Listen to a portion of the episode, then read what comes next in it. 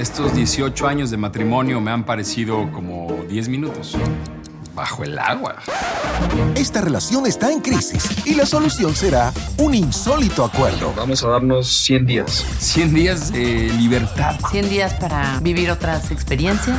100 días para hacer lo que queramos. Para sentir algo diferente. Para disfrutar la vida. 100 días para enamorarnos. Estreno martes 28 de abril, 98 Centro, por Telemundo.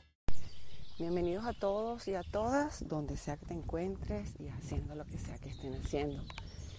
Bueno, otra lonchera para el alma vía Santiago de Compostela. Nos falta poco. Y la pregunta es, ¿qué vamos a hacer al llegar, verdad? Si, ¿Será que ahí se termina el camino o será que comienza? Ha sido una experiencia muy hermosa, pero lo que quiero compartir hoy con ustedes es que hace poco recibí un mensaje de una persona que me decía, Carola, eh, no sé si asistir a tu próximo taller eh, en tal ciudad, porque la última vez que estuve contigo no me gustó el trabajo. Pero me gustaría saber si te puedo ver eh, y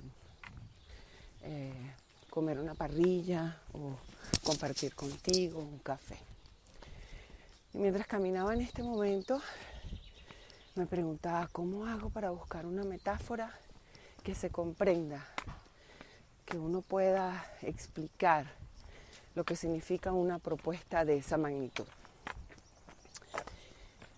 Imagínate que yo soy un gerente de banco, pero como gerente de banco tengo mi familia, mis hijos, Vivo una vida decente, humilde, con lo básico. Aquí viene un camión. Eh, y, y la pregunta es, ¿qué puede lograr un gerente? Un gerente de un banco puede tal vez agilizar un movimiento, puede decirle o asignarle a esa persona su ejecutivo de cuentas, puede agilizarle un préstamo, pero casi siempre se le va a prestar dinero a quien verdaderamente tiene dinero. Nunca se le presta dinero al que viene con deudas. Y tengo que decir que en el trabajo del crecimiento espiritual es exactamente lo mismo.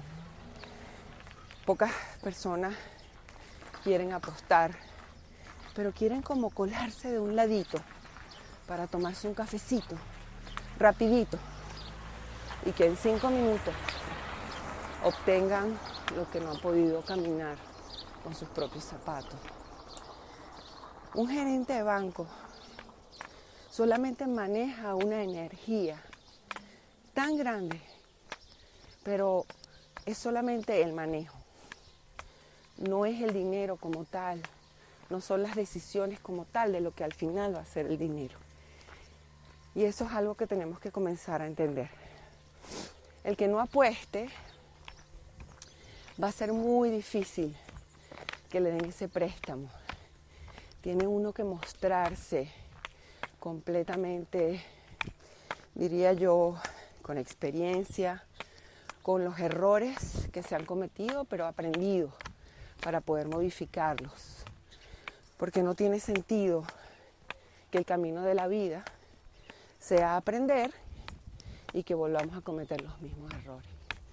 Entonces la lonchera para el alma de hoy es desde esta gerente de banco, cortita pero directo al corazón, vía Santiago de Compostela, una mañana de este día hermoso, maravilloso, girando, prestando, sacando, metiendo, pero en movimiento.